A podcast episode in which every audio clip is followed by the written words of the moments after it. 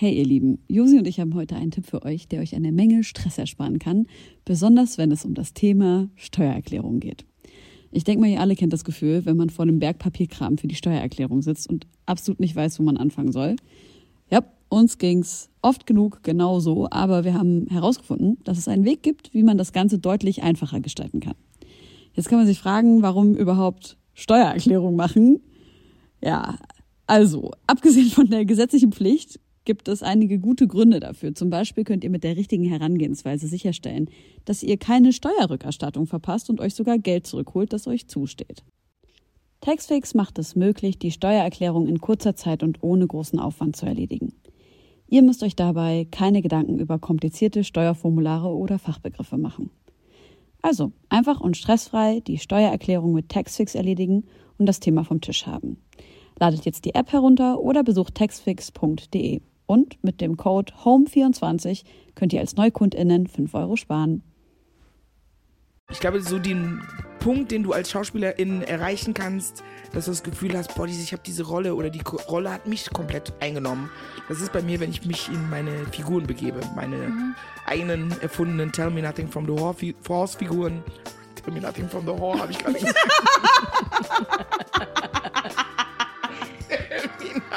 from the Whore. Das oh mein Gott, das ist eigentlich gar nicht so schlecht. Vielleicht ist das, das gut, ja. Das Spin-off. Spin-off, tatsächlich. Äh, wow, wow. Hallo, wir sind die Homegirls, Josi Miller und Helene Fares und wir nehmen dich gleich mit auf eine kleine Reise in unsere Welt.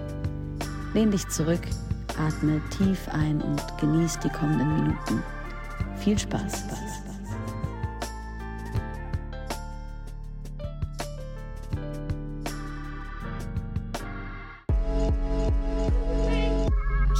Kleinen Beat hier gebaut für Thelma Borbeng und die ist sowas von unser Gast dieses Mal.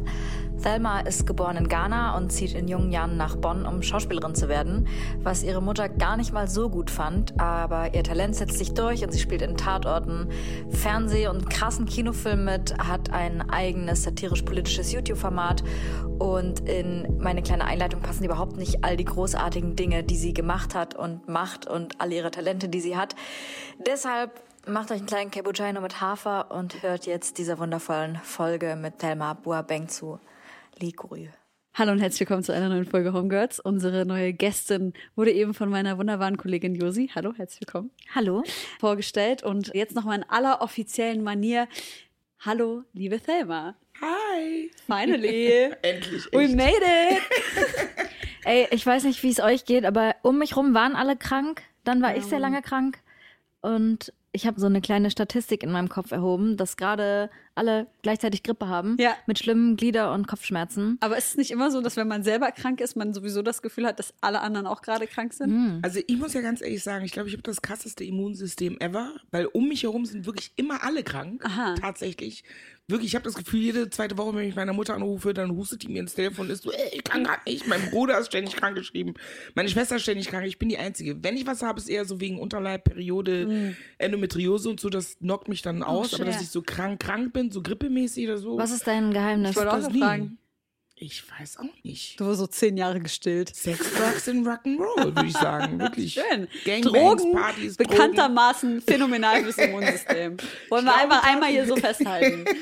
Ich glaube tatsächlich, es ist ja, man, man hat entweder, glaube ich, ein krasses Immunsystem. Ich glaube, ich habe das einfach. Mhm. Und selbst wenn ich krank bin, bin ich meistens so ein Tag oder zwei Tage krank. Also, dass ich mal wirklich flach liege wegen einer Grippe oder Erkältung Krass. und eine Woche ausgenockt bin. Aber warte, du warst doch letztens in Ghana und dann warst du doch richtig weg. Ich hatte Corona in Ghana, aber selbst da okay. das war aber vorletztes Jahr mittlerweile, also okay. quasi da, das waren auch nur fünf Tage. Und als ich so bei 36 Grad Schüttelfrost hatte, war ich so, okay, something is wrong. Shit.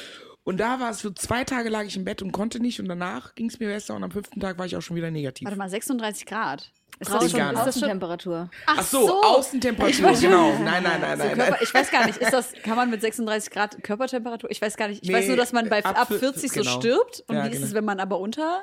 Kühl? Ich glaube, 36 ist normal, oder? Ja, so 36,56 ist normal. Ich habe wirklich mich sehr lange damit beschäftigt. Ich habe mir dann ein neues Fieberthermometer. Na, man liegt fünf Tage mit Grippe im Bett und Ja. hat so Fieber und dann guckt man genau, ab wann ist leichtes Fieber, ab wann hohes. Okay. Dann habe ich mir ein neues Fieberthermometer bestellt, was man so im Ohr misst. Ah, ja. Da hatte ich jede drei Minuten eine andere, einen anderen Super. Wert. Das hat überhaupt nicht funktioniert. Okay. Scheiße.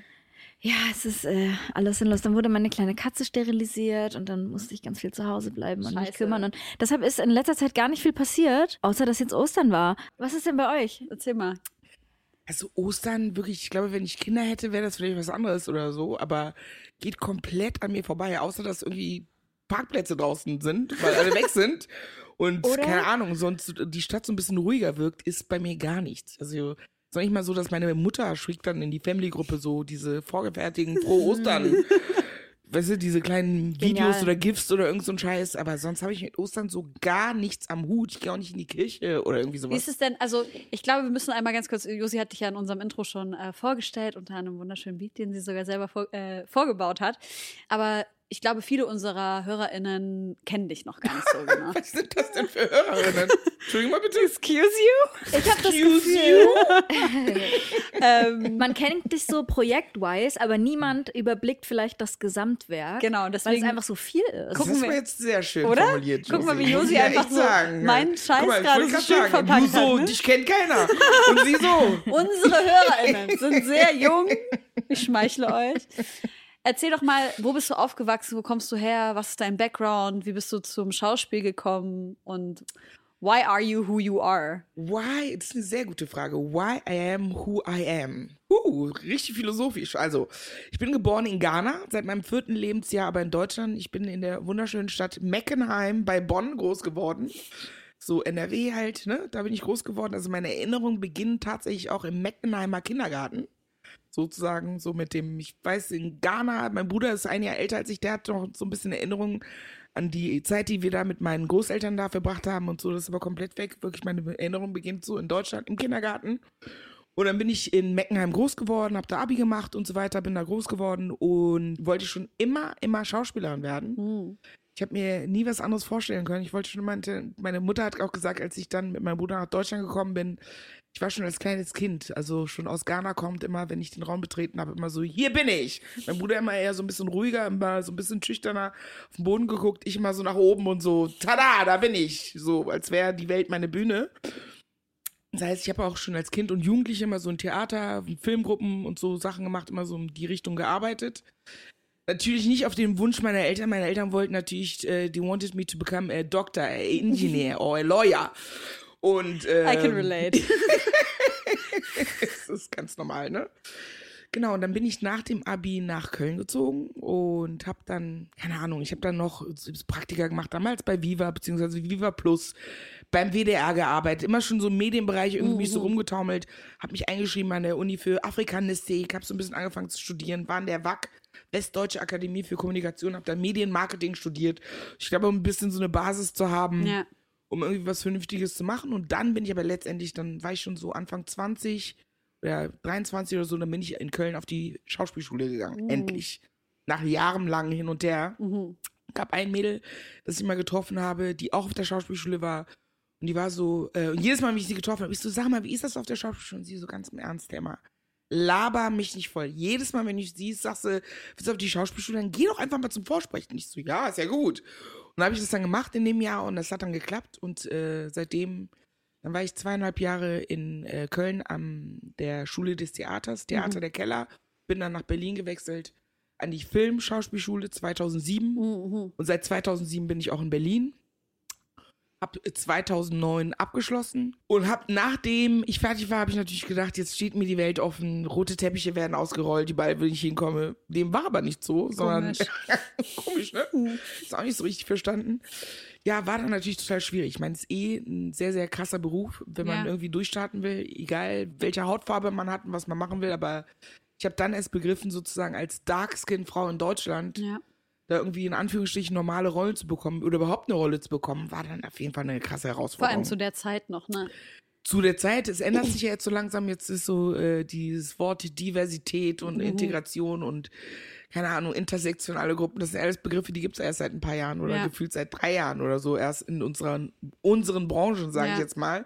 Aber damals war das ja noch gar nicht. Also die ersten Rollen, die ich gespielt habe oder Angebote, die ich bekommen habe, waren durchgehend Sklaven, Putzfrauen, Prostituierte, Refugees, Dienstmädchen, Und die gar du, kein Deutsch sprechen oder gebrochenes Deutsch. Hast du es angenommen, weil du musstest, oder hast du dann aus ethischen Gründen gesagt, nicht mach ich? Na klar, also ich weiß, dass es früher schon Leute gab, die gesagt haben, auf gar keinen Fall, Ja. also Leute, auch andere POCs, Sisters and Brothers, die auch schon länger in der Branche waren und auch schon länger am Fighten waren als ich Ja. und wahrscheinlich auch schon darüber hinaus waren und gesagt haben, ich mach den Scheiß nicht mehr. Ja. Aber ich habe natürlich gedacht, ich kann ja, ich kann entweder sagen, ich mache es nicht und hab's nichts auf, hab nichts auf meiner Vita stehen, oder ich mache was und mach den dann die beste und geilste Putzfrau, oder ich bin auch immer schon jemand gewesen, ich habe da am Set oder in dem Kontext immer schon Sachen auch angesprochen. Also ich Ja. bin da nicht zum Set gegangen, habe jetzt einen, den einen auf Refugee für die gemacht, sondern habe gesagt, hört mal zu, Leute, ich mache das jetzt und finde es doch cool, dass ich endlich mal was zu spielen habe. Das kann ja nicht sein. Ich spreche sogar Kölsch. Ja. Also ich stand, stand da vor den Reg- Regisseur und habe gesagt, ich, so, ich bin eine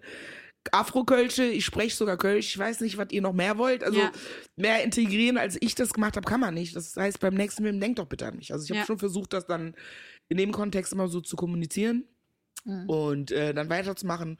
Und wie gesagt, ich glaube, auf meiner Vita stände, stünde nichts, wenn ich bei den ersten Projekten gesagt hätte, ich mach's nicht. Ich glaube, man muss auch dazu sagen, so du meinst das natürlich jetzt nicht degradierend gegenüber Refugees und Putzkräften und Um so weiter Gottes und so. Willen.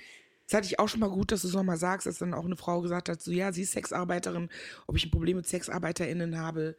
Meine die Leute, die mich kennen, die wissen, ich bin eine Aktivistin auch in meinem Ja. Leben, grundsätzlich für alle marginalisierten Gruppen, letztendlich auch als schwarze Frau. Natürlich habe ich kein Problem mit geflüchteten Menschen, nicht mit Prostituierten, mit Dienstmädchen, ganz im Gegenteil.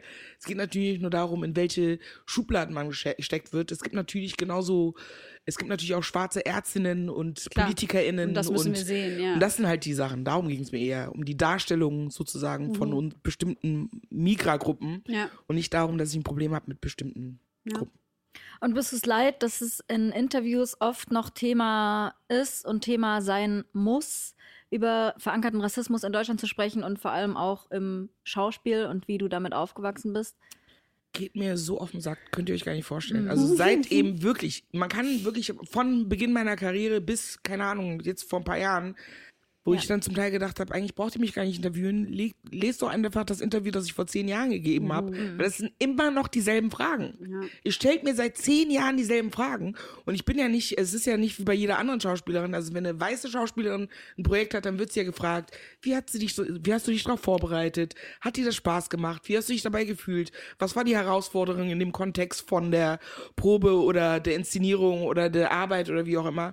Also das sind ja Fragen. Ich bin ja Künstlerin in erster Linie und Schauspielerin mit voll. vielen Qualitäten, hoffe ich mal. Und es geht ja nicht immer nur darum, wie ich im Kontext stehe zu meiner Hautfarbe oder wie schwierig das war, immer nur mit Problemen konfrontiert zu werden. Das finde ich natürlich immer, geht mir richtig auf Ja. den Sack, auf jeden Fall. Wie ist es für dich als Frau im Rap?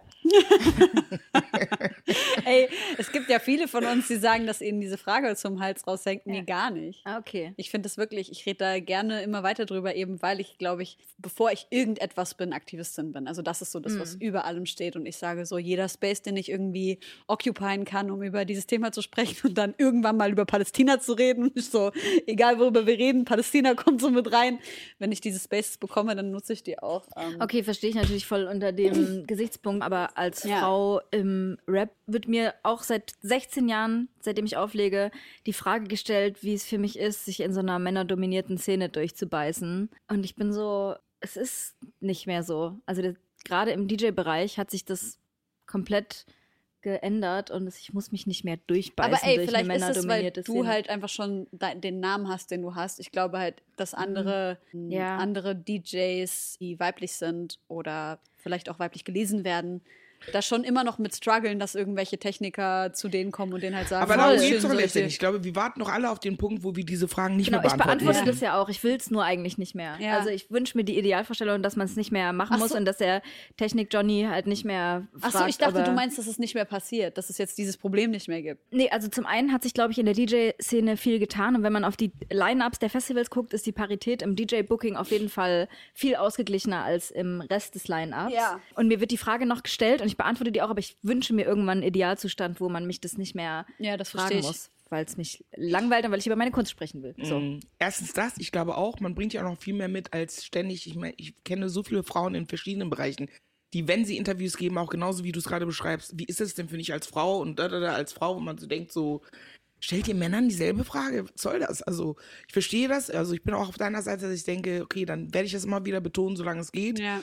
Aber ich habe auch einfach festgestellt, ich habe so viel in, in den letzten Jahren so viel Energie als schwarze Person, auch die eh gerne Aktivistin ist und ich mache das auch gerne und werde es eh mal weitermachen. Aber ich habe so gemerkt, ich habe so viel Energie darauf verschwendet, weißen Menschen Dinge zu erklären, die sie zum Teil eh nicht checken. Ich hatte das Gefühl, also gerade in den letzten Jahren, dass dann ständig irgendwas anderes ist. Man hat irgendwie das Gefühl, man ist schon einen Schritt weiter, man redet über bestimmte Dinge, stellt aber dann fest, man befindet sich doch in so einer Bubble, weil dann sitze ich am Theater doch wieder neben einem Schauspielkollegen, der mit mir diskutiert, warum er das N-Wort sagen will. Weißt du, was ich meine? Ich habe das Gefühl, egal was ich mache, man fängt immer wieder von vorne Ja, das an. ist leider so. Du bist in deiner Bubble und denkst irgendwie, ist alles cool, ist alles in Vogue, alle haben es gecheckt. Und dann bist du aber, wenn du brauchst nur ein bisschen über deinen Teller rangucken und stell- stellst fest, von in meinem Fall jetzt RegisseurInnen, Produzentinnen, Leute aus der Branche grundsätzlich, du fängst immer wieder von vorne ein. Deswegen habe ich, glaube ich, einfach diesbezüglich mein Mindset geändert. Hab gedacht, ganz im Ernst, ihr könnt mich mal am Arsch lecken. Ich habe keinen Bock mehr. Also ich mache ja eh das, was ich mache. Ne? Also ich meine, ich werde nicht aufhören, aktivistisch zu sein. Aber ich versuche jetzt meine Energie mehr auf mich und meine Community zu lenken. Oh, das Weil check ich ich voll, viel, Mann. weil, weil ganz viel, was ich gemacht habe, war, dass meine Energie immer darauf verschwendet habe, sage ich jetzt mal bewusst, weiße Menschen aufzuklären, Dinge zu machen, damit die es verstehen. Ich habe sogar mit meinem Comedy-Programm, mein, was ich angefangen habe, es ging darum, dass Rassismus oder bestimmte Themen für weiße Menschen einfacher sind, dass sie auch mal darüber lachen können. Das ist nicht so. Ich habe immer in, deren Dienst oder in deren Sinne gehandelt und habe dann irgendwann gemerkt, irgendwie so ganz im Ernst, bringt überhaupt nichts. Das ist meine Energie. Ich bin dann zu Hause und heule und bin verzweifelt und bin traurig. Ich finde, das beste Beispiel ist die letzte Instanz. Hier diese, Ja, Mann. das, diese schlimme, ekelhafte, widerliche Sendung, die die gemacht haben. Das war für mich, vielleicht auch für viele Migras, POCs hier, so, das war nochmal für mich so ein Cut, wo ich gedacht habe, okay, wow. Ich habe gar nichts begriffen. Das war entweder ein Monat vor, ich krieg's jetzt mir hin vor oder nach Hanau. Ja. Wisst ihr noch? Ja, das ja, war klar, um, auf jeden Fall, es war ja, um Hanau herum, wo ich gedacht habe, es war genau in der Zeit, wo wir eigentlich die ganze Einfach Zeit über Diversity und gehört, so weiter redet, reden. Und dann wagt ihr es, so eine Sendung zu machen. Ja. Ladet euch Thomas Gottschalk ein, Mickey Beisenherz, Janine Kunze und diesen Honky Donky aus dem Big Brother Haus. Wer ist dieser Typ? Der war vor 30 Jahren mal im Big Brother Haus und der darf da sitzen und darüber äh, bestimmen, ob eine, ein rassistisches Wort weiterhin ja. benutzt wird. Ja. Das war wirklich, also es sind vorher auch tausend andere Sachen passiert, mit Ja, ja. Dieter Nuhr und wie sie alle heißen. Ja, ja, klar, Mann. Aber da war ich echt so abgedacht, weil ich bin ja in der Branche. Ich weiß, wie viele Leute unterschreiben müssen, bevor so eine Sendung ausgestrahlt wird. Ich weiß, Mhm. was passieren muss. Das heißt, es gab so viele Leute, die da ihr Okay drunter gesetzt haben. Und dann strahlt ihr das aus und nicht schlimm genug und dann sendet ihr es nochmal. Da habe ich echt gedacht, okay, ich sitze jetzt hier zu Hause, die ganze Community, meine Inbox ist voll, die ganze Community ist am Alle Schreien. drehen durch, alle ja. reden drüber, alle regen sich auf. Wir als Community, wir sind fertig, wir heulen und sind total verzweifelt, weißt du, es ist total Aufruhr. Und Janine Kunze und Micky Beise, meinst du, die sitzen zu Hause, sind fertig? Meinst du, die Ich glaub sitzen- schon. Meinst ja, aber nicht wegen, nicht wegen Genau. uns, sondern weil Genau. die einen Shitstorm hatten. Genau, genau. Die hat ihren Post doch direkt wieder gelöscht. Das ist halt das Ding. Und ich finde, das ist der Moment, an dem weiße Personen Allies werden, also diese Allyship wirklich zeigen müssen, dass sie halt sagen, ey, an alle meine Migra-Friends so, ihr könnt euch jetzt hinsetzen, ihr müsst jetzt nichts machen, wir machen jetzt, wir machen jetzt Terror. Aber es war auch da wieder, also natürlich haben auch weiße Leute mitgemacht, aber auch da wieder waren es vor allem POCs, die mega krass Stress gemacht haben, Welle gemacht haben, sodass dieser Shitstorm natürlich völlig zu Recht ausgelöst wurde. Erstens das, zweitens hat die den Post, nachdem die Welle dann vorbei war, auch direkt wieder Ja, ja, gelöscht. ja, klar, Mann. eh wieder gelöscht und wie gesagt, die, die verzweifelt sind und bluten, denen es scheiße geht. Genau. Toni Morrison hat gesagt, Rassismus ist Ablenkung. Erst als das passiert ist, Mm. nicht, dass ich das vorher nicht auch gecheckt habe, habe ich nochmal gedacht, so, okay, Sister, I feel you, jetzt begreife ich, was du meinst. Ja. Weil wir werden die ganze Zeit abgelenkt. Das lenkt mich davon ab, mich auf meine Kunst zu konzentrieren, die Dinge zu machen, die ich gut finde. Wenn So. du ständig traurig bist, wütend bist, die ganze Zeit aktivistisch sein musst, wenn du die ganze Zeit gegen irgendwen oder irgendwas ankämpfen musst, Word, ja. dann hast du keine Energie mehr, um dich um deine Ja. eigenen Sachen zu kümmern. Und darum geht's. Und ich glaube, das habe ich einfach gemacht. Ich habe mein Mindset geändert und habe gedacht, ganz im Ernst, macht euren Scheiß alleine, weil es ist jeden Tag irgendwas anderes. Ja, es ist ja nicht so, als würde ich jetzt ein Problem lösen, indem ich jetzt sage, ich setze mich mit dem Konflikt auseinander. Ent am einen Tag ist es Dieter Nuhr, am nächsten Tag ist es Niki so. Beisenherz, übernächsten Tag ist es Thomas Gottschalk. Was bringt das? Deswegen, mein Fokus liegt jetzt einfach bei mir und mein, meinen Leuten und bei meiner Community. Und deswegen, das war so die Zeit, wo ich gedacht habe, okay, I'm going to continue what I'm doing. Aber mein, so in meinem Kopf war so Reparations. Reparations, wirklich. Reparations im Sinne vom to heal my heart, aber auch tatsächlich, wenn irgendwas will, ich will nur noch wissen, weil plötzlich kam dann in den letzten drei Jahren irgendwie so, ja, wir haben hier so eine Sendung, wir wollen unbedingt, dass Thelma Burbank das moderiert, wir können uns niemanden anderen vorstellen als Thelma Burbank. Ich so, Leute, ihr konntet euch die letzten 20 Jahre alles ohne mich vorstellen. Ihr konntet euch literally alles ohne mich vorstellen. Ihr habt mich nie angerufen. Ihr habt mich nur angerufen, wenn ihr irgendwelche Fragen hattet zu Rassismus, die ich dann beantworten soll. Jetzt auf einmal könnt ihr euch das nicht mehr vorstellen. Irgendwie glaube ich euch das nicht. Das Einzige, was mich interessiert, ist, was zahlt ihr? How much are you paying me? Dann gebe ich euch gerne meine Expertise. Alles andere ist mir jetzt egal. Ich muss mal versuchen, diese Emotionen da rauszulassen, sondern ich mache es genauso wie ihr. Es geht jetzt nur noch um Kohle. Es gibt diesen schönen Spruch, äh, Existence is Resistance. Und ich liebe den, weil der so krass zutrifft auf dieses, also auf das, was du gerade gesagt hast mit dem Rassismus ist Ablenkung, einfach zu sein und auch diesen Aspekt irgendwie mit zu betrachten von, wie radikal Self-Care auch sein kann oder Wellness auch sein kann. Als Frau, als Frau mit Migrationshintergrund, als nicht weiße Frau, als Frau mit Behinderung, als Transfrau, wie krass es ist, dass, also was, was für ein krass politischer Akt eigentlich auch sein kann, zu sagen, ich kümmere mich um mich, damit es mir gut genug geht, so nobody can fucking break me einfach. Und das ist mega anstrengend, weil Ja. egal, ob du willst oder nicht, du wirst ständig konfrontiert. Ja. Also ich in meinem Fall werde, sei es von meiner Community, wegen meines Berufs, aber auch privat natürlich auch konfrontiert. Ich bin auf irgendeiner Party, dann kommt ein, irgendein Brother zu mir, ist so, ey, bist nicht die Aktivistin, ich hatte so ein Problem, willst du mir helfen? Ich so, Bro, gar kein Problem, super gerne, aber ich bin jetzt auf einer Party, ich will jetzt hier feiern und so. Also kannst du mir morgen schreiben oder sowas. Ich bin auf der Tanzfläche. Während ich tanze, hält er mir sein Handy vor Augen, wo der mit so einem Foto, wo er so blutend auf der Straße Scheiße, liegt. Mann, und ich bin so, ey, tut mir wirklich leid, dass dir das passiert Ja. ist, aber hey, ich weiß, was ich meine. Das heißt, ich kann mich dem nie entziehen. Also ich mache das auch gerne und bin gerne am Start und deswegen sage ich auch, ob ich will oder nicht, ich, dieser Aktivismus geht eh weiter. Mhm. Ja. Aber ich glaube, man, also ich habe zumindest versucht, so meinen Fokus ein bisschen, Mhm. den Schwerpunkt, also Healing, mir muss es auch gut gehen damit. Ja. Wer waren denn deine Idols? Grundsätzlich im Leben oder so? Im Schauspiel. Schauspiel. Mhm. Also ich meine, es gibt ganz viele, ich finde, es ist immer schwierig zu sagen, es gibt brillante Schauspieler. Einer meiner Lieblingsfilme ist Die Farbe Lila. Mhm. Also mit dem bin ich groß geworden. Kennst du den? Nee. Oh, der Nee. ist so krass, den musst du Könnte- unbedingt ja, gucken, was ist- Alter. Der Wusstest du, dass der von Steven Spielberg ist? Das War ein Nein. bisschen, das war ein bisschen erschreckend. Was? Ich dachte so, der hat da Regie geführt, aber die, die das Buch geschrieben hat und ganz viele, ähm, Quincy Jones hat Musik gemacht und so, Okay. ganz viele Schwarze, die beteiligt waren oder die Drehbuchautorin auch Schwarze. Aber das ist so eine Geschichte über schwarze Familie, Whoopi Goldbergs erster Film, Oprah Winfrey spielt mit und so. Das war zum Beispiel. Gänsehaut einfach. Vor allem, das ist so ein Film, den ich als Kind gesehen habe, Ja. einfach aus der Perspektive einer schwarzen Frau. Also eine, einen Film zu sehen, wo schwarze Frauen Hauptrollen spielen, wo es um deren Leben geht, Ja. wo deren Geschichten erzählen wird. Das hat mich zum Beispiel total inspiriert. Also, das waren zum Beispiel Sachen. ne, Jetzt mal auch vom Schauspiel weg. Eine Frau, die mich schon immer fasziniert hat, war Diana Ross. Mm. Ich bin so ein Fan von Diana Ross, schon als von Kindesbeinen. Die hat 83 im Central Park so ein Konzert gegeben, drei Tage lang umsonst für die ganzen Leute. Und es war halt eine schwarze Frau, die es geschafft hat, Weiße, natürlich auch äh, hauptsächlich schwarz, aber auch Weiße zusammenzubringen. Weißt du, die hat sozusagen schon damals in den 80er Jahren hat die so eine Fanbase aufgebaut, dass alle Leute zu ihr gekommen sind. Und die hat dieses Konzert gegeben bei Wind und Wetter. Meine Mutter mir früher mal die Haare gemacht hat oder ich hier, haben wir diese VHS-Kassette. Ich weiß, viele Leute, die jetzt zuhören, sind so eine VH was? VHS-Kassette. Gab es damals noch. Bro, so jung sind die auch nicht. Wieso willst du unsere Community dissen? Ich nehme euch in Schutz, meine Babys. Gar kein Problem, das ist einfach ein bisschen gemein. Komm, jetzt wirklich so. gibt viele, die sind so VH was? Die haben wir dann reingeschoben und während mein, wir uns gegenseitig Jahre gemacht, lief das in meinem Hintergrund. Das war auch so für mich als kleines Mädchen, so eine Ja. schwarze Frau zu sehen, die auf der Bühne so viele Menschen fasziniert, so abgeht, so unfassbar grandios ist auch in ihrer ganzen Performance und ihrer ganzen Art. Das sind so, das haben mich schon früher immer schwarze PerformerInnen sehr inspiriert. Diana Ross ist krass. Ich liebe ihre Tochter, Tracy Ellis Oh. Ross. Alter. Mm. Die hatte diese Serie Blackish, die ist ja so phänomenal Ja, einfach. ja, ja.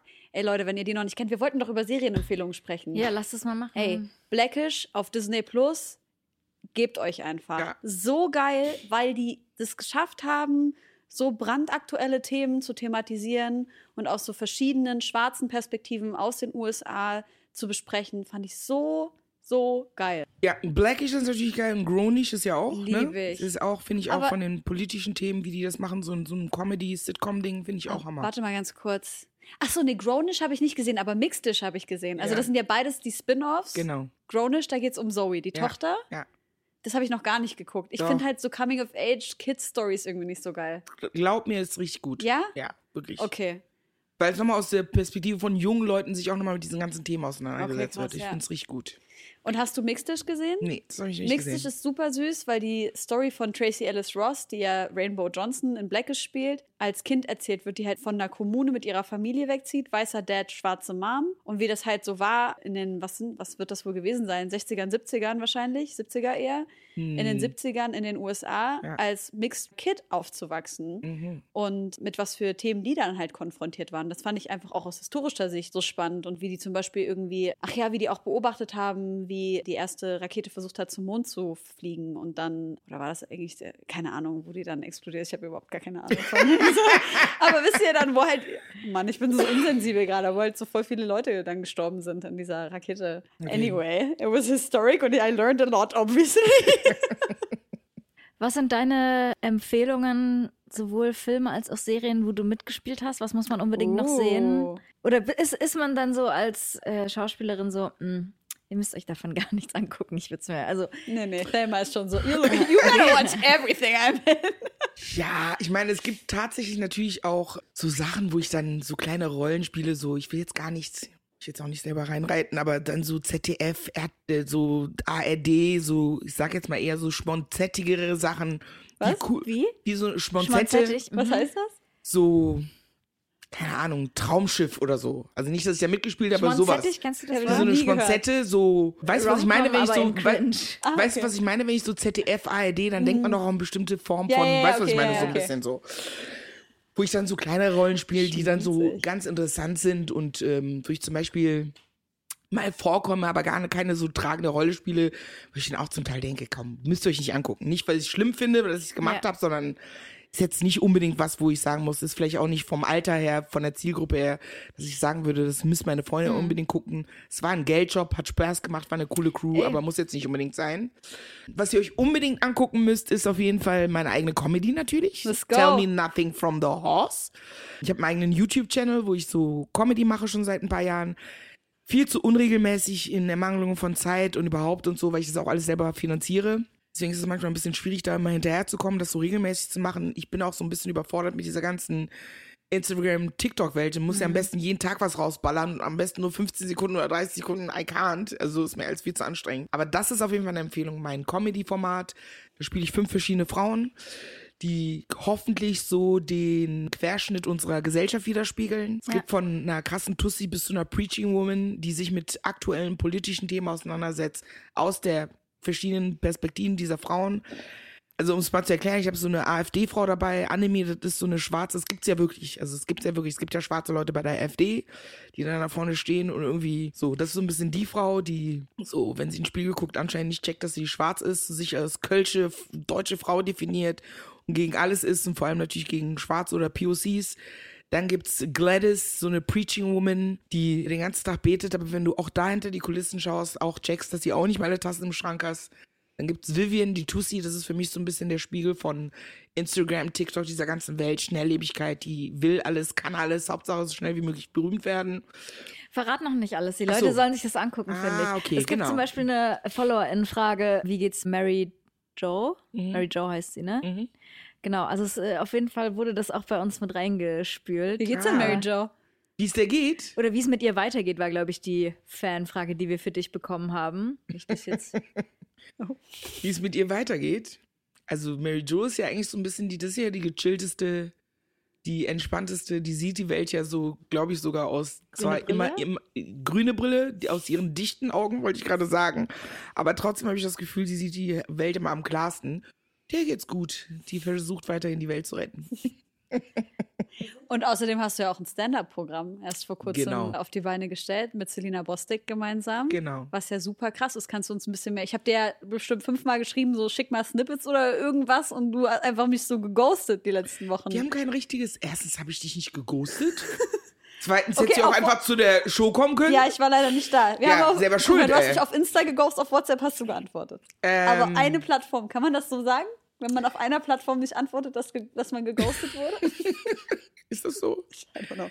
Kennst du, dass ich jetzt manchmal ein bisschen zu viel ist? Hä, Weil ich habe diese. Ja, Everything's a joke, so, natürlich. nein, aber tatsächlich, nee, es tut mir leid, dass ich mich nicht gemeldet Alles habe. gut. Aber erzähl uns doch bitte über dein Stand-Up-Set. Genau, ich habe das jetzt auf die Bühne gebracht. Ehrlich gesagt, vor ein paar Jahren. Im Hau gibt es so eine Reihe, wo die auch so mal mit schwarzen KünstlerInnen arbeiten. Vor zwei, drei Jahren. Das war, glaube ich, genau zu Corona, als es angefangen haben, wir, so, habe ich sozusagen das erste Mal diese Figuren auf die Bühne gebracht, damals schon mit Selina. Im Rahmen dieses Hau-Programms, das war aber noch so ein bisschen noch nicht so richtig ausgefeilt. Ich schaff's natürlich nicht innerhalb von kürzester Zeit, irgendwie alle fünf Figuren auf die Bühne zu bringen. Aber immer dabei ist Gladys, die geht immer meine Preaching Woman. Jetzt ist es so ein bisschen ausgefeilt. Das ganze Programm heißt jetzt Security. Richtig angefangen habe ich das jetzt nochmal am Schauspielhaus Zürich, wo ich auch fester Gast war, zweieinhalb Jahre lang. Und die haben mir jetzt so das Bühnenprogramm gegeben und ich fange quasi an so ein bisschen mit Stand-Up, Thelma Burbank auf der Bühne. Und dann kommen dann jeweils zwei Figuren nach. Also Gladys ist immer dabei, Mary Jo war sonst immer dabei und das letzte Mal auch Vivian Dupont, eine meiner Characters, die dann auf der Bühne, die dann mit dem Publikum interagiert. Ich habe verschiedene Songs mit Selina. Wir haben wirklich Songs geschrieben, Ja, uns geil. ausgedacht. Ihr habt ja auch Songs schon zusammen rausgebracht. wir haben Songs zusammen rausgebracht. Also ich meine, da will ich diesen Schuh will ich mir ganz eins, das ist ganz klar Selinas Arbeit, Selinas Jobs und Tracks. Ich bin ein großer Fan von Selina schon seit Krass, Mann. Jahren, Jahren schon vor in, also vor Jahren, als sie schon ihre anderen Alben rausgebracht hat. Ich habe schon an ihrem Merch-Stand gestanden und habe Leuten Platten verkauft, die überhaupt keinen Plattenspieler haben. Wirklich so. Okay. Die, Leuten so, ich, ich habe aber, gar ich hab aber gar keinen Plattenspieler. Ich so, kauf die einen. Kauf die einen. Hier, die Platte. Wirklich, fragt sie Lena. Ich habe den Leuten Willst du Platten bei uns angedreht. auch mitkommen, wenn wir, wenn wir auf Tour gehen? Ich bin dabei auf jeden Fall. Ich kann das. Und Selina ist großartig, genau. Und die hat diesen geilen Song rausgebracht, Schlechter Tag, wo ich auch ein bisschen mit rappen durfte. Und es macht richtig Spaß mit Selina. Wir sind perfektes Duo. Also auch wenn ich von der Bühne, die hat natürlich auch ihre Zeit auf der Bühne, um ihre aktuellen oder jeweiligen Songs zu performen und so. Und es macht richtig Spaß. Geil. Ich Ah, will ja. noch eine Filmempfehlung aussprechen, in dem ich dich das erste Mal gesehen habe. Und zwar war das Tubab. Ah, ja. Ein krasser Film. Ein wirklich richtig, richtig wunderschöner Film. Die beiden Hauptdarsteller haben ja jetzt auch den Deutschen Schauspielpreis bekommen. War, oder? Genau, nicht? Deutscher Schauspielerpreis haben die so ein Ensemble. Die haben beide Ah, den okay. Preis bekommen, ne? Ja, genau. Aber die Zusammen, haben Julius genau. Nitschkow, ja. Und das war mega. Also, es war auch einfach der schönste Moment so. Haben wir uns gesehen an dem da, Abend? da haben wir uns gesehen, ne? Ja. Hier beim Spindler und Glatt. Ich weiß nicht, wo das war. Auf jeden Fall, ey, muss ich kurz erzählen. Ich habe so ein Kleid angehabt, das war so schulterfrei, rot, mit Ausschnitt. Und ich war mit meiner Freundin Luisa Gaffron da und mit Rana Farahani. Und Luisa steht so neben mir und sie ist ein ganzes Stück größer als ich und hatte auch High Heels an. Und kommt halt so runter. Wir waren auf dem roten Teppich, haben Fotos gemacht. Kommt halt so runter zu mir und zieht mir halt beim Fotos machen einfach aus Versehen mit ihrer Rund Runterwärtsbewegung mein Kleid komplett runter. Nein! I was, I was having a Janet Jackson moment on the red Die carpet. Brust war frei? Meine komplette Brust war frei. Nein! Krass. Gibt's Gibt's da Fotos von? Ja. Haben die Fotos? Nein. Ja, Aber ich, die ha- wurden, ich, ich, ich glaube nur, ich habe die Fotos.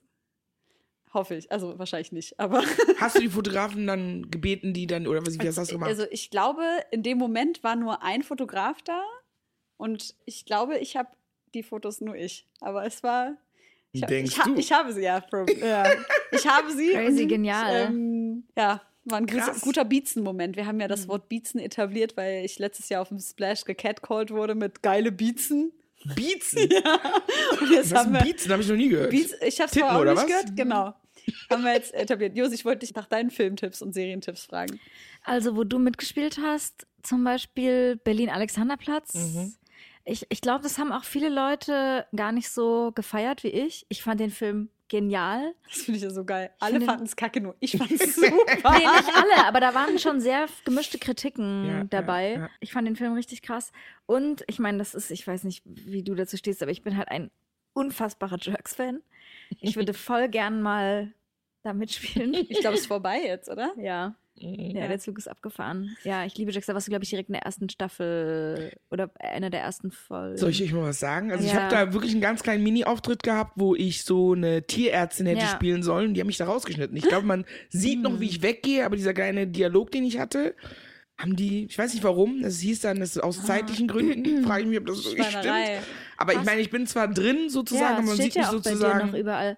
Mensch, ja klar. Ja. Das ist meine, aber dieser Ja. kleine Mini-Dialog, aber ist egal. Ich meine, es war wirklich nur ein ganz kleiner Auftritt, aber Jux ist großartig, hast vollkommen recht. Ja. Berlin Alexanderplatz war auch eine krasse, stimmt, das war schon krass, auf jeden Fall. Ich habe äh, auch letztens in einer Serie mitgespielt und ich habe halt zu denen, die haben halt gesagt, einen Drehtag und ich habe halt gesagt, so Leute, sorry, aber die Kohle, das, also, ne, das klingt jetzt vielleicht ein bisschen scheiße, aber für das Geld komme ich halt nicht nach Berlin. Ja, klingt scheiße.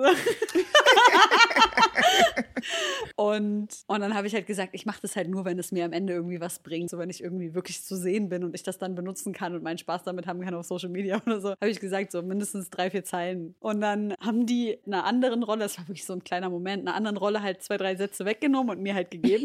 Dann komme ich ans Set und die andere, also wir waren drei Darstellerinnen, einmal Mariam Mutawakkil, eine weiße Frau, und ich. Und die weiße Frau ist halt die, von der die Zeilen so weggekattet wurden. Und sie kam halt gleich am Anfang so, she was right in my face. Also sie kam halt wirklich so in mein Gesicht. Sie so, du bist die, die mir die Zeilen geklaut hat.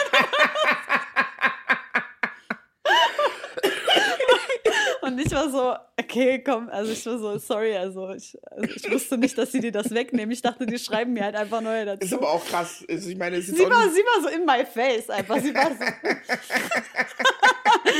Und dann haben die einfach am Ende alles rausgeschnitten, was ich gesagt habe. Ich habe nicht einen. Nein! Doch, es war so richtig sinnlos. Die haben nur so Schnitte, wo ich einfach nur so kurz nicke und ich war so, wofür bin ich gekommen, Alter? Richtig sinnlos.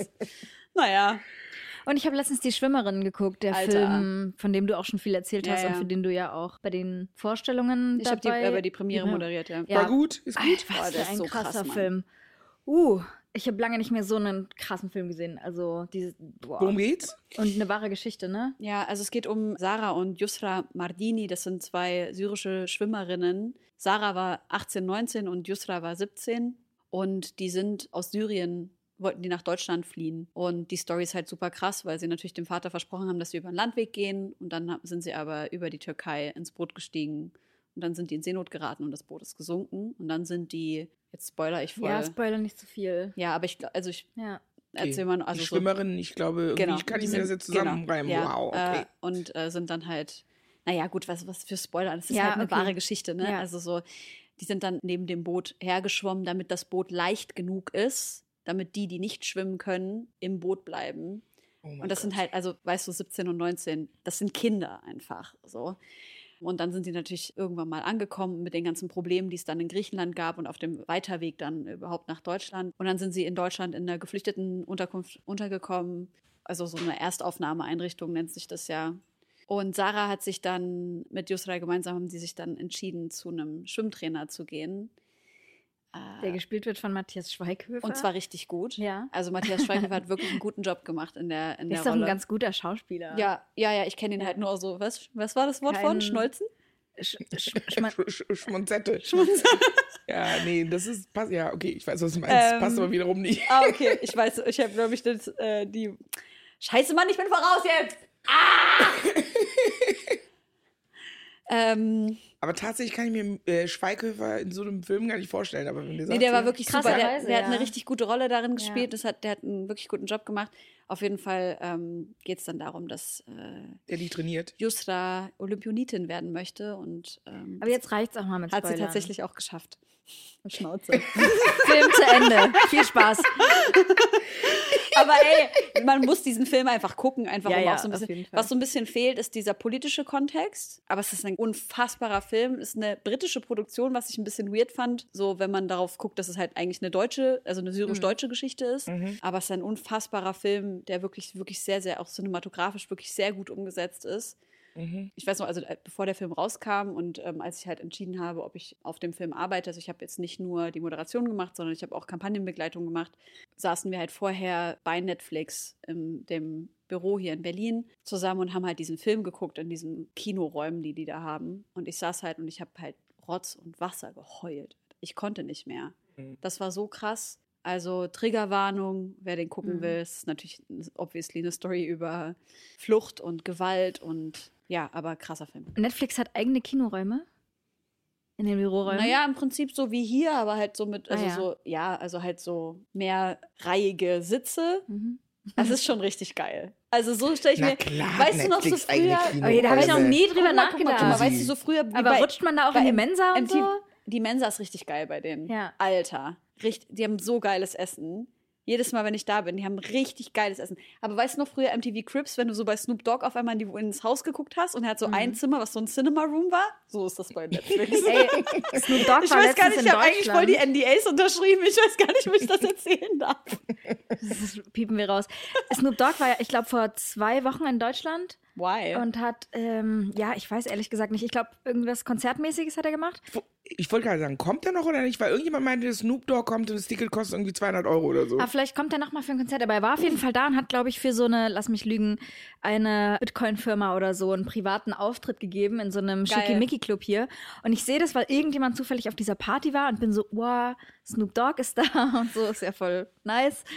Und einen Tag später war ich gebucht auf einer Party von, von einer Musikerin, wo ich. Wehe, Snoop Dogg ist jetzt auf dieser Party. Nee, aber krasserweise war das in dem gleichen Club und ich habe dann an dem DJ-Pult aufgelegt, an dem Snoop Dogg den Abend Das ist vorher. eine super underwhelming Story. Sorry.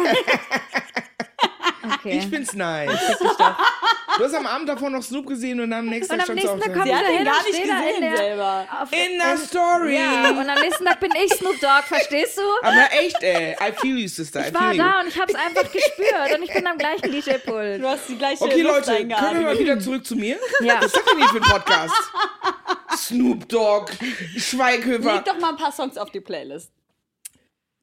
Songs, die ich geil finde? Ja. Hast du Mhm. dieses Briefing gelesen? Na klar. Du hast, sie hat die doch schon geschickt. Hab ich doch schon geschickt. Profimäßig. Geil. Hey ihr Lieben, Josi und ich haben heute einen Tipp für euch, der euch eine Menge Stress ersparen kann, besonders wenn es um das Thema Steuererklärung geht. Ich denke mal, ihr alle kennt das Gefühl, wenn man vor einem Berg Papierkram für die Steuererklärung sitzt und absolut nicht weiß, wo man anfangen soll. Ja, uns ging's oft genug genauso, aber wir haben herausgefunden, dass es einen Weg gibt, wie man das Ganze deutlich einfacher gestalten kann. Jetzt kann man sich fragen, warum überhaupt Steuererklärung machen? Ja, also, abgesehen von der gesetzlichen Pflicht gibt es einige gute Gründe dafür. Zum Beispiel könnt ihr mit der richtigen Herangehensweise sicherstellen, dass ihr keine Steuerrückerstattung verpasst und euch sogar Geld zurückholt, das euch zusteht. Taxfix macht es möglich, die Steuererklärung in kurzer Zeit und ohne großen Aufwand zu erledigen. Ihr müsst euch dabei keine Gedanken über komplizierte Steuerformulare oder Fachbegriffe machen. Also einfach und stressfrei die Steuererklärung mit Taxfix erledigen und das Thema vom Tisch haben. Ladet jetzt die App herunter oder besucht taxfix.de. Und mit dem Code HOME24 könnt ihr als NeukundInnen 5 Euro sparen. Also mein, der Song, hören wir den jetzt auch? Nee. Hm, nee. Aber die Wir anderen ihn hören auf ihn die auf der Playlist. Playlist und wissen, dass wir die gut kuratiert haben. Also mein Song, den ich tatsächlich in Ghana an einem Abend dreimal shazamt habe, weil ich jedes Mal, wenn der Song lief, immer so, ich so, oh, oh was geht, ist so, von Ruga Asiwaju. Hab ich euch Okay. geschickt? mhm. Hä, warte, dann will ich den jetzt doch schnell Ja, hören. gu- hör mal rein. Ruga, Ruga, Ach so, und dann Josi, guck, du wenn mal, du hab Ruga, wo bist du? Spotify. Dann müsst ihr eigentlich als allererstes. Asiwaju. Bist du im Internet? Ihr habt doch Äh, Flugmodus. Ich bin da schon raus, heimlich. Guck, schuldiger Blick zum Tontechniker. Audioingenieur ist das, oder? Sorry. Ach, das ist doch so ein TikTok-Trendsong, oder? Kann sein. Ja. Ey. Mm, mm. Okay. nice. Weil ich will noch weiterhören. Man get tonight till I fade out. Geil. If the vibe no pure, on my way out. Ula balu, anytime we Ich hab shape auch so. Bock, mal nach The Ghana zu fahren, Mann. Schön, übelst mir der vor, schöne Ich als mir Weg. vorstellen, ich saß in Ghana irgendwie in der Bar und dann lief der Song. Ich so, oh geil, Shazam. Nächste Bar, ich schon wieder Shazam. Ich so, ach so, hab ich ja gerade schon Shazam. Wirklich an dem Abend dreimal, dann nochmal, wieder in der Bar. Ich so, oh, wieder Shazam. Ich so, ach so, ist ja wieder derselbe Song. Love Perfekt. it so much. Und kennt ihr das? Es gibt ja so Songs, die hörst du und hörst du und hörst du und hörst du Ja. und bist so. Mhm. Irgendwann muss dann der Punkt kommen, wo du sagst, okay, reich, ich kann es nicht mehr hören. It's, ich bin da noch nicht. I hooked. love it so fucking much. Wirklich. Nice. Ich finde das spannend, dass du das sagst, weil wir hatten letztens die Frage, wie oft muss man einen Song hören, also statistisch gesehen, bis man ihn nicht mehr fühlt. Es gibt eine Anzahl an Malen, die du den Song hörst, wo es statistisch gesehen im Durchschnitt die Leute irgendwann nicht mehr catcht. Kennst du die Zahl? Äh, nee. Weil, nee, aber nee, ich finde Ich liebe diesen Podcast. Nein, aber das würde mich wirklich interessieren, weil bei mir ist genauso, also sei es Ruger oder auch Fireboy DML. Ich war auf einem Konzert übrigens vor zwei Wochen. Hier im äh, Huxleys, auch so von den Afrobeat-Künstlern, muss ich echt sagen, so sehr ich die auch liebe, die meisten sind ja dann doch so Playback-mäßig unterwegs. Mm, ja, ja. Machen sich ja nicht mal die Mühe, so beim Playback irgendwie das Mikro an den Mund zu halten, sondern schon so weg, dass man so, okay, selbst die Illusion ist weg. Willkommen im Rap. Und Fireboy ist einer von denen, der ist wirklich musikalisch, ist ein Gott. Es war so, so cool. Und bei Fireboys zum Beispiel gibt es auch ein paar Songs von ihm, die schon, die auch so mein Wecker sind, die Ja. ich schon seit Jahren höre jetzt. Wirklich? Und es hört nicht auf. I still love it. Jedes Mal, wenn der Song kommt, bin ich so, wow! Bin morgens wach und freue mich und so. Deswegen würde mich das mal interessieren, wie viel. Für mich ist das Problem eher, dass ich das so dann an eine bestimmte Zeit binde, den Song, oder an eine bestimmte Person. Für mich sind Songs weniger vergänglich als Menschen. Und wenn der Mensch dann irgendwie vergangen ist, dann habe ich auch auf den Song keinen Bock mehr. Aber verbindest du jeden Song mit einem Menschen? Nee, aber mit so einer Zeit.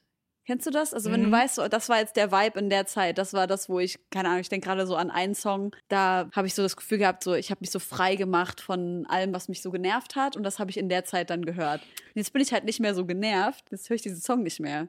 Checkst du, was ich Ah, meine? okay, ich weiß, was du meinst. Das habe ich auch. Ich habe auch So so, Soundtrack-Songs. Ja, ja, ich weiß. Das habe ich auch. Ich habe auch so Songs, die ich mit so einer Zeit verbinde oder Ja. weiß oder Liebeskummer oder irgendwie sowas hast du auch. Aber es gibt auch unabhängig davon auch Songs, die, wie gesagt, die für mich Ja. momentan so zeitlos sind, bei Ja, denen ja, ich das geil. Gefühl habe.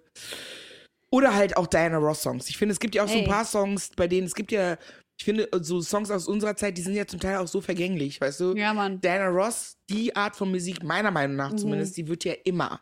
Also, Mhm. Klar, I'm Mann. always going to love it. Leute, ich muss euch noch ganz kurz super off-topic erzählen. Ich war letztens auf einem Konzert von Damien Rice und das war so herzzerreißend schön. Als ich Teenager war, gab es diesen Song Nine Crimes. Ich weiß nicht, kennst du den noch, Josi? Äh, den kenne ich nicht, aber ich habe einen krassen Lieblingssong von ihm, Lower's Daughter. Ah, der ist auch so krass, Mann. Und das ist, also wirklich, ich kann den, ich könnte den jetzt auswendig singen, wenn du Wirklich? willst. Mhm. Oh, sweet. Ja. Nee. Gut. And so it is. Okay. Ja? Nein, mach mal. Auf jeden Fall war das mega, mega schön. Und ja, Leute, ach, eigentlich müsste ich Nine Crimes von, von Damien Rice auch, auch mit auf die Playlist packen. Einfach nur aus, aus nostalgischen Gründen. Das war so Heartbreak, also Teenager. Schön. Auf jeden Fall. Josi, hast du die Zeit gefunden? Nee, aber ich werde das bis nächste Woche mal rausbekommen als kleines Follow-up. Okay, geil, Leute. Das ist hier der Hook, damit ihr auch nächste, nächstes Mal die Sendung wieder hört. So lockt ihr die. Leute, Ey, verstehe.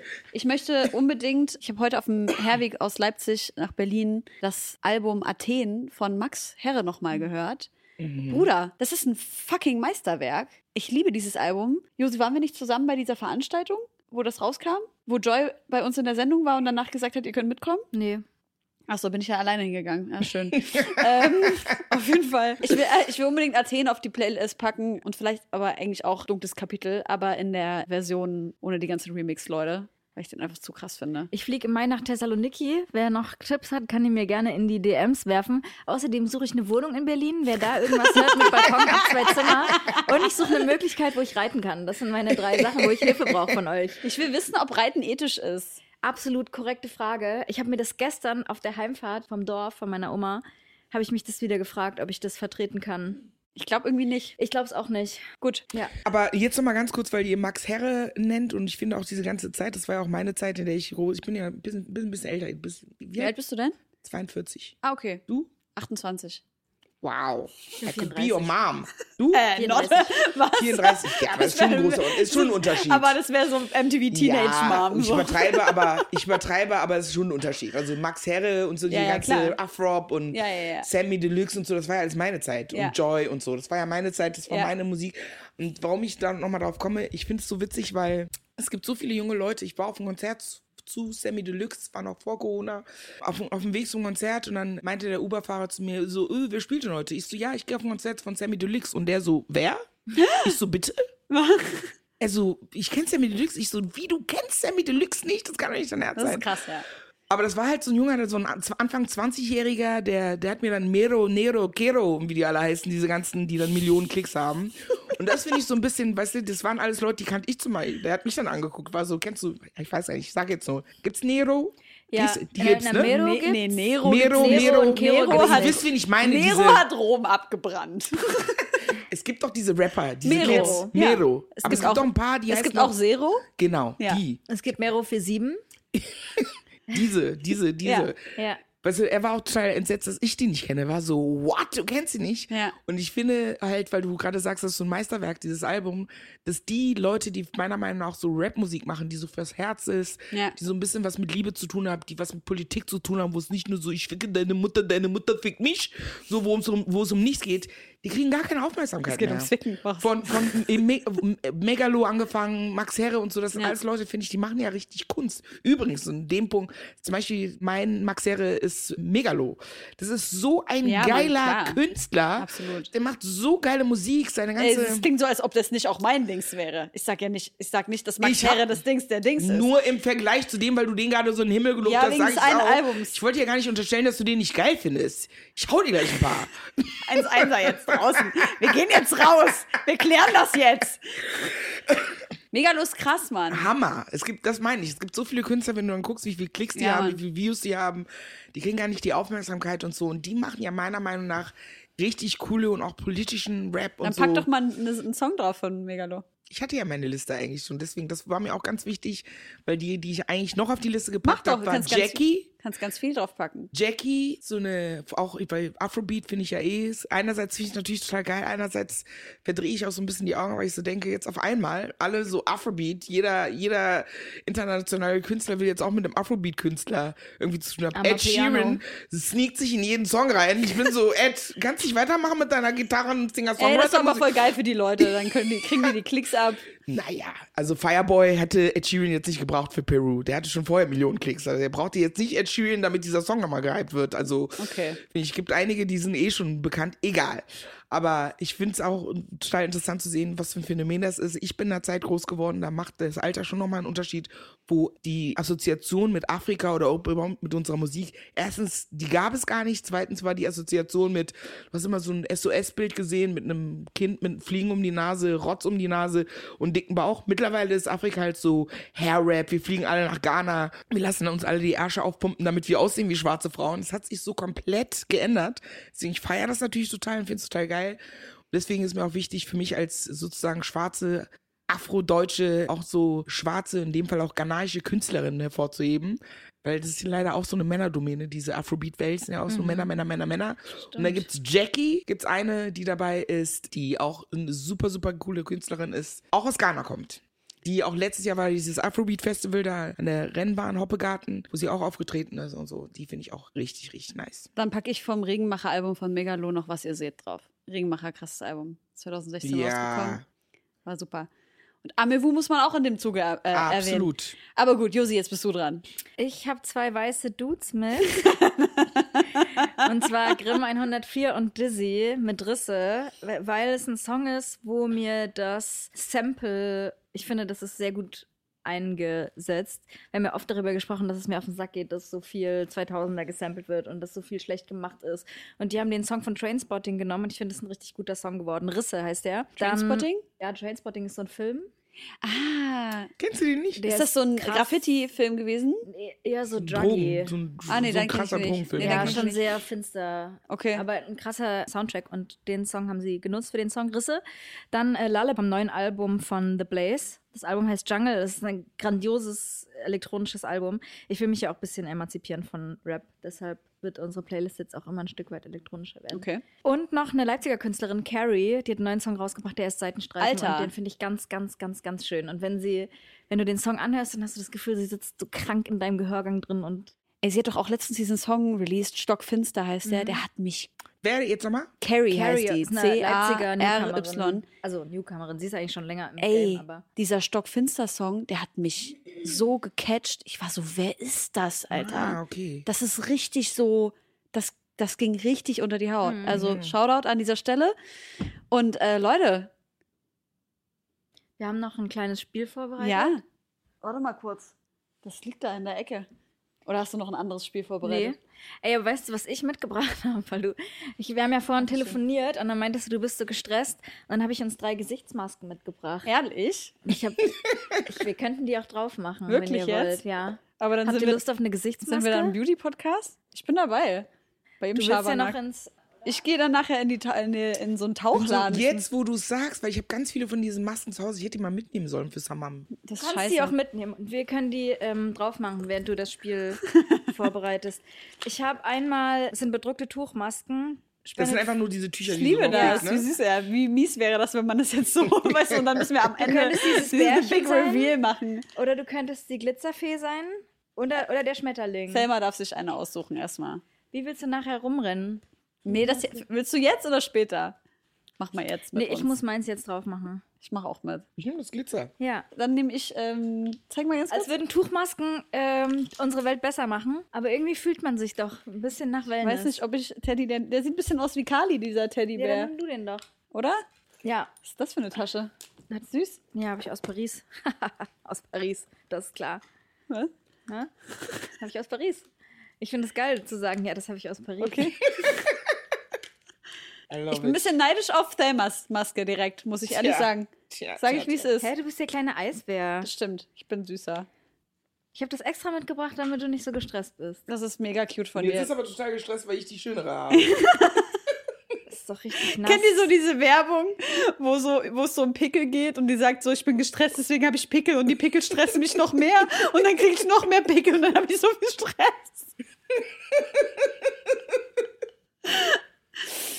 Okay. Ganz schön kühl auf der Haut. Mm, so kalt. Look at you. Aber es ist auch entspannt. Wie sieht, wie sieht meine aus? Das ist wirklich furchtbar. Oh mein Gott. Ich dachte irgendwie, wir sehen Oh alle ganz Gott. süß damit aus.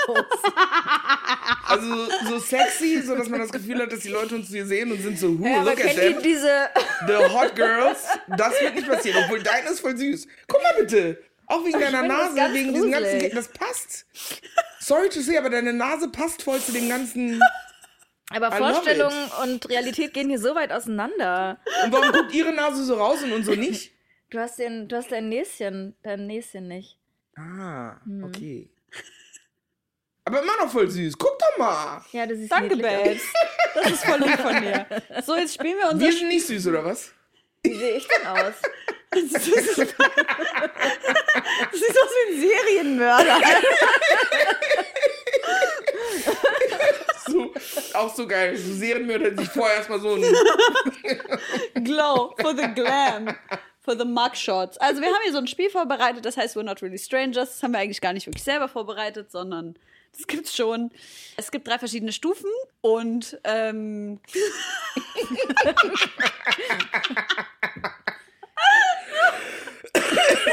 Also ich finde, das sieht aus, wäre das gemalt bei ihr. Auf jeden Ja. Fall stellen wir uns jetzt gegenseitig im Kreis ein, jeweils eine Frage und ich würde sagen, ich fange mit dir an. Okay. Selma. Und könnte in der Zwischenzeit uns vielleicht noch jemand ein bisschen Klopapier holen, falls wir das gleich wieder runterholen. Wir sind so. Oh. Danke. So, Selma, ich stelle dir eine Frage aus der Nummer 1. Das ist ja hier so eine Friendship. Oh, das ist sweet. What food are you bringing me after a particularly hard day? Welches Essen bringst du mir, nachdem ich einen richtig harten Tag hatte? Du isst kein Fleisch, ne? Mhm. Ähm, Jollof Rice. Yay! I will bring you some delicious Jollof Rice vegan Nice. from, also entweder von mir selber gemacht, Mhm. aber es gibt hier wirklich ein exklusives, richtig, richtig gutes, leckeres, ghanaisches Restaurant. Kannst dich gar nicht mehr ernst nehmen, ne? Und gar, ich, man wird hier gar nicht mehr ernst genommen, nachdem. Hast du keine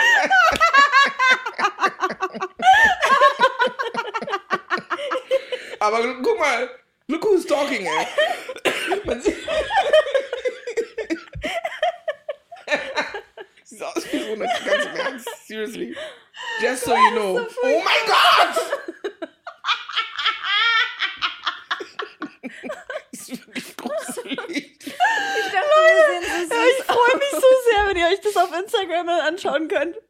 Und alle, die mal gerade zuhören. Also.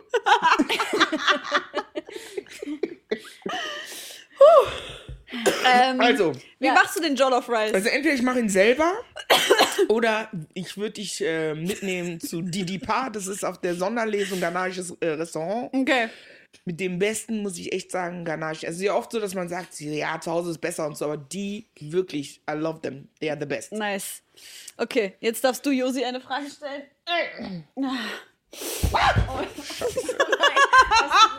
Ja, unsere Hände sind jetzt Das ist halt so. Ich nehme jetzt einfach eine. Ja, nimm einfach, ist egal, lass einfach liegen und nimm einfach eine raus. Sorry. so, Josie. Jetzt reicht's zusammen. Sag mal. Oh mein Gott. Vor allem, wie fies du bist. Ich dachte, jetzt kommt ein Foto, dann zeigt sie dich drüber. Look at you. Look at you. How ugly you are. Okay, Josie. What's the most recent thing you've been influenced to buy? Was ist das? Wo, wo, wo bist du äh, beeinflusst worden, was zu kaufen? Ja. Äh, Tuchmasken. oh, ich habe mir letztens. Ich falle eigentlich selten auf so Online-Werbung rein. Ich habe mir letztens eine Ziegenmilchseife bestellt. Und da war ich so. Wie scheiße. Ja, das war sinnlos. Nicht gut? Nö. Also weiß nicht, so wie andere Seifen. Aber ich meine, Leon Skincare sagt nicht umsonst, er lässt keine Seife an sein Gesicht und daran sollte ich mich auch halten. Ja, und Kacke halt auch, dass ein Tier dafür ähm, die Milch weggenommen wurde. Oh, das stimmt. Ist auch schon ein bisschen länger her. Ja, dann ist okay.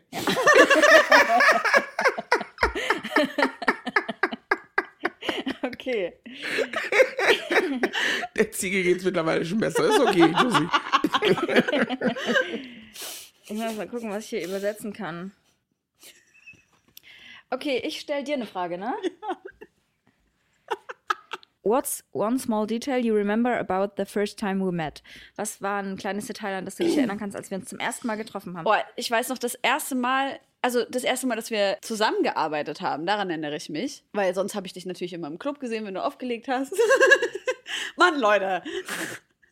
Erzähl weiter. Ähm, und ich weiß noch, das erste Mal, als wir zusammengearbeitet haben, bin ich zu dir nach Hause bin ich zu dir nach Hause gegangen und da haben wir direkt beim ersten Mal Quatschen über den Podcast, die erste Ja. Podcast-Folge aufgenommen, vor sage und schreibe sieben Jahren. What's the detail you remember? Was ist das denn für eine Story? Beantwortet die Frage doch gar nicht. A detail. Guck mal, wie gemein die ist. Ich habe gesagt, ich erinnere mich nicht an Details. Ich weiß nur noch, dass als ich mal meinen damaligen Hund mit zu dir genommen habe, deine Katze Uschi total durchgedreht ist Ja. und dir aufs Bett gepisst hat, weil die sich so dachte, Wenn das mal kein Detail ist. kleine Foot, Alter, dass du hier so einen Hund Ja. in mein Haus lässt. So, und that's the story. Ey, Thelma, it was a joy having you. Wollen wir jetzt unsere Masken abnehmen? The big reveal. Oh mein Gott. Ob wir jetzt schöner sind danach, meinst du? Ich bin auf jeden Fall sau entspannt. Das kann ich schon mal sagen. Äh, Ich finde nice wie mein Make-up einfach hier. Es sieht aus, als hätte ich den Panda Also wenn es ein. Detail gibt, wenn ich äh, an dich denke, als wir uns das erste Mal gesehen haben, habe ich gedacht, so wirklich deine Augen. I was Oh. like, how beautiful is she? Wirklich, ich war so OMG. Das ist aber lieb von dir. Ist, so- ist auch so. Vielen Dank. War So das da, cute. bei, bei, wo wir bei diesem weirden Bumble-Event waren? Naja, da haben wir uns, wir hatten uns so vorher schon getroffen. Nein, nein, das war das erste Mal. Ich erinnere mich an deinen Glow. Weißt du noch? Das war das erste, was ich zu dir gesagt habe. Ich habe gesagt, Girl, you glow. As you do right Da now. haben wir uns das erste Mal. Wie sehen wir aus? Glowy. Wie sehen wir aus? bisschen- Ich freue mich halt extrem darüber, dass Josi gesagt hat, sie will niemals vor einer Kamera glänzen. And the day has come. Dankeschön. The Danke. glow is real. Oh, Selma, es war. eigentlich, eigentlich müsste man das doch jetzt abwaschen, so richtig, oder? Nee, Nee, ich glaube nicht. Man das kann das man so einwirken lassen. Ach Ja. so, echt? ja. Ah, okay. Selma. Warte, bevor du. Achso. Sind wir schon ganz am Ende? Ja. Ich habe noch zwei Fragen. Na, dann stell mal noch zwei Fragen. Zum einen wollte ich wissen, bei all dem, was du machst, Aktivismus, kind of Musik, du sagst jetzt selber nicht so dein Main-Ding, Comedy, Theater, Film, Fernsehen, wofür brennt dein Herz so am meisten? Was machst du am liebsten? Mm, Es ist wirklich so schwer zu sagen. Ich finde, das macht ja mich oder das, was ich mache, auch aus. Ich finde es so geil, dass ich alles machen kann, dass ich mich gar nicht so festlegen muss. Sondern es gibt Phasen, wo ich dann plötzlich irgendwie viel zu drehen habe und dann am Set bin und denke, das ist das Geilste auf der Welt. Was mich tatsächlich so, ich sage jetzt mal als Künstlerin, als Schauspielerin wirklich am total erfüllt, wo ich das Gefühl habe, ich glaube, so den Punkt, den du als Schauspielerin erreichen kannst, dass du das Gefühl hast, boah, ich habe diese Rolle oder die Rolle hat mich komplett eingenommen. Das ist bei mir, wenn ich mich in meine Figuren begebe, meine eigenen erfundenen Tell Me Nothing from the Horse Figuren. Tell Me Nothing from the Horse habe ich gerade gesagt. Nothing from the Horse. Das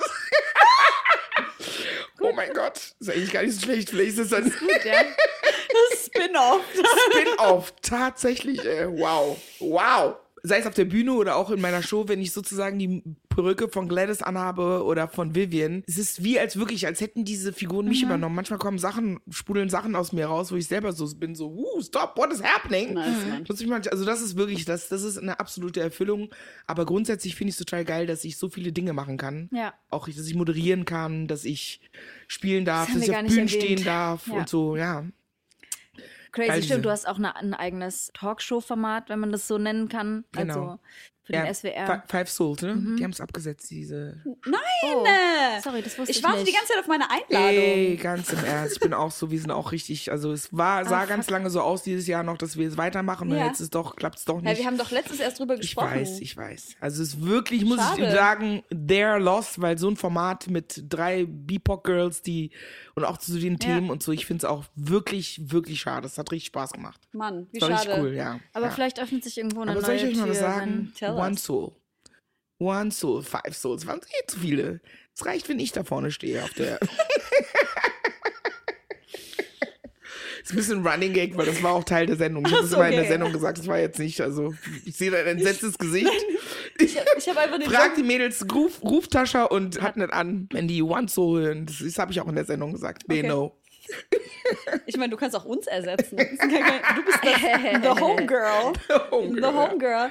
Ey, aber das ist ja nicht das, äh, wie Josi gerade schon gesagt hat, letzte Wort, das gesprochen wurde. Da kommt ja jetzt noch was Neues von dir, richtig? Ja, ich bekomme meine eigene Reihe im ZDF. Ey, was heißt denn eigene Reihe? Reihe so Tatort ist zum Beispiel auch eine Reihe. Ah, okay. Also eine Serie. Ja, Serie ist nicht so richtig, weil Serie ist ja nochmal, also bei einer Reihe gibt's, wird so ein Film im Jahr gedreht oder zwei Aha, oder so. okay. Ja, also Tatort ist ja auch eine Reihe, nur weil es in jeder Stadt einen Tatort gibt, Okay. deswegen ist das so ein bisschen, aber eine Reihe sozusagen die Polizistin, ich bin die Polizistin Yay. und ich glaube, ich bin sogar die erste Darkskin-Frau, die im öffentlich-rechtlichen eine Reihe bekommt. Cool, Mann. Geil. Herzlichen Glückwunsch. Dankeschön, Dankeschön, Yay. ist richtig cool. Was ja. ist dein. Lieblingstatort-Ermittlerteam? Ich bin ehrlich gesagt gar nicht so ein Tatort-Fan. Okay.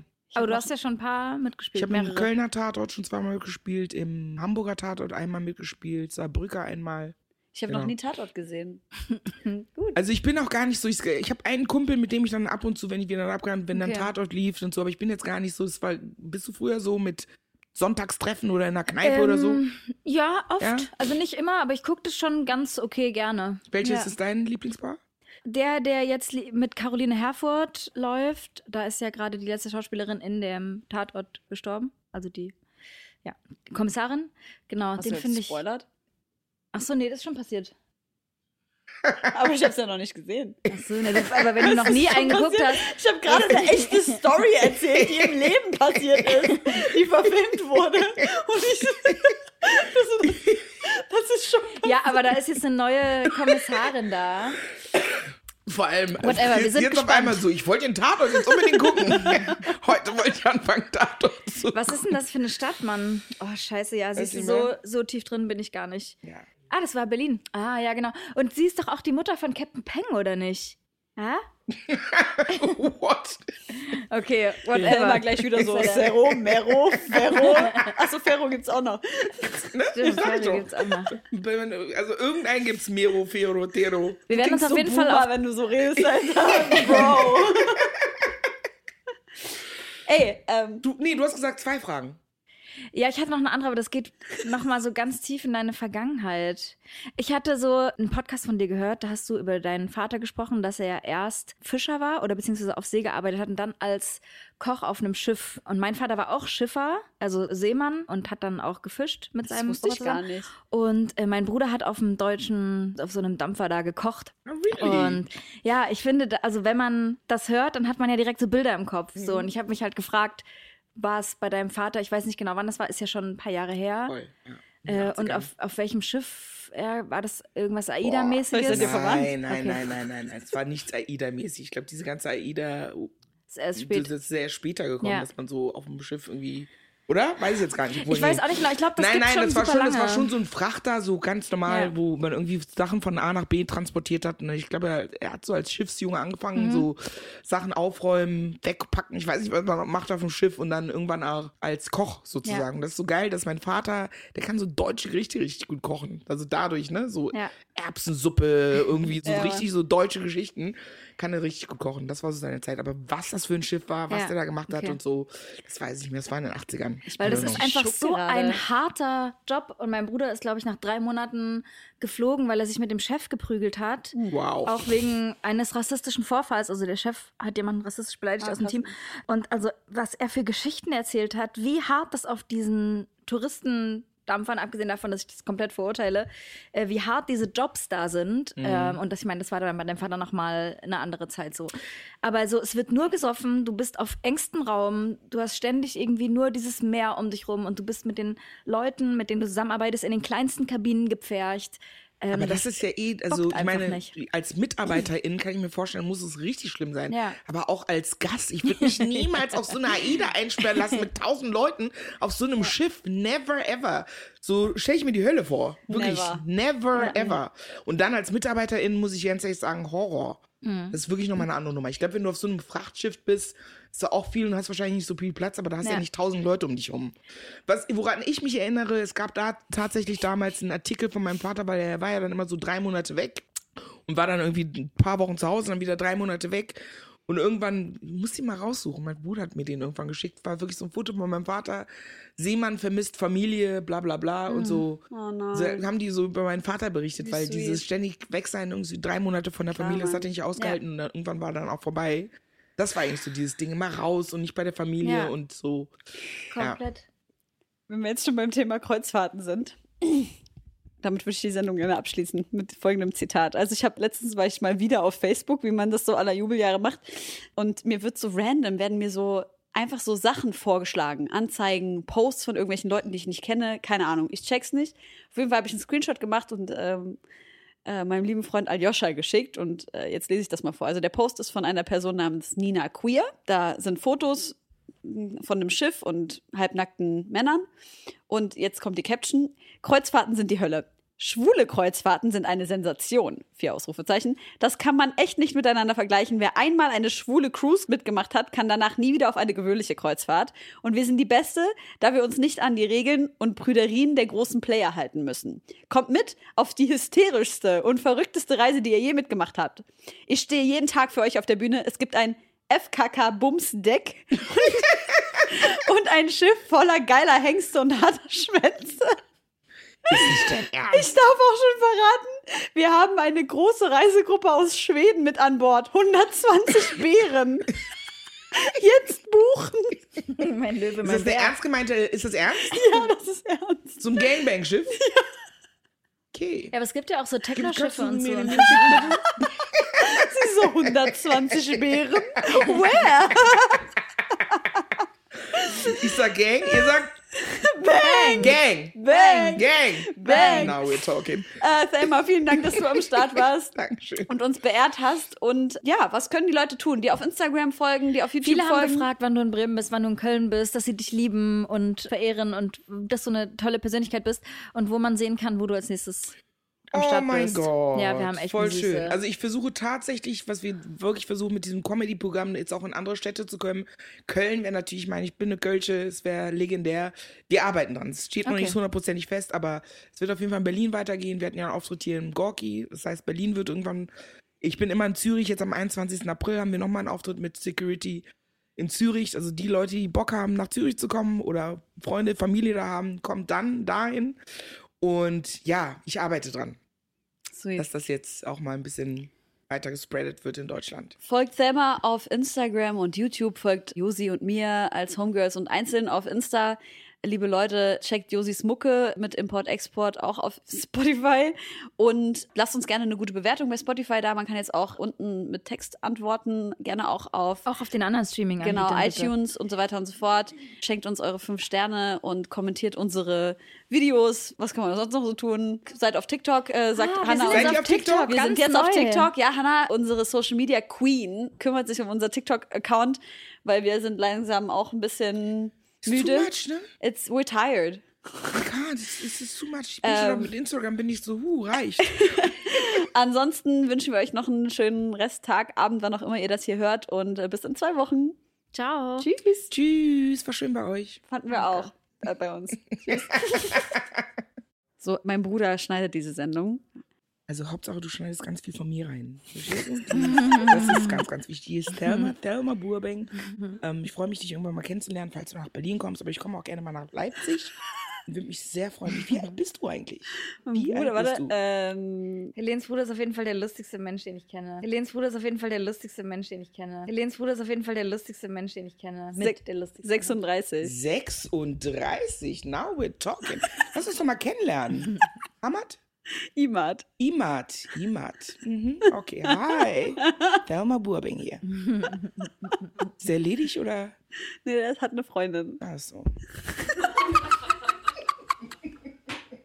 And she tossed the mic away. Aber perfekt 180 Grad auch weggesnitcht einfach. Okay, danke.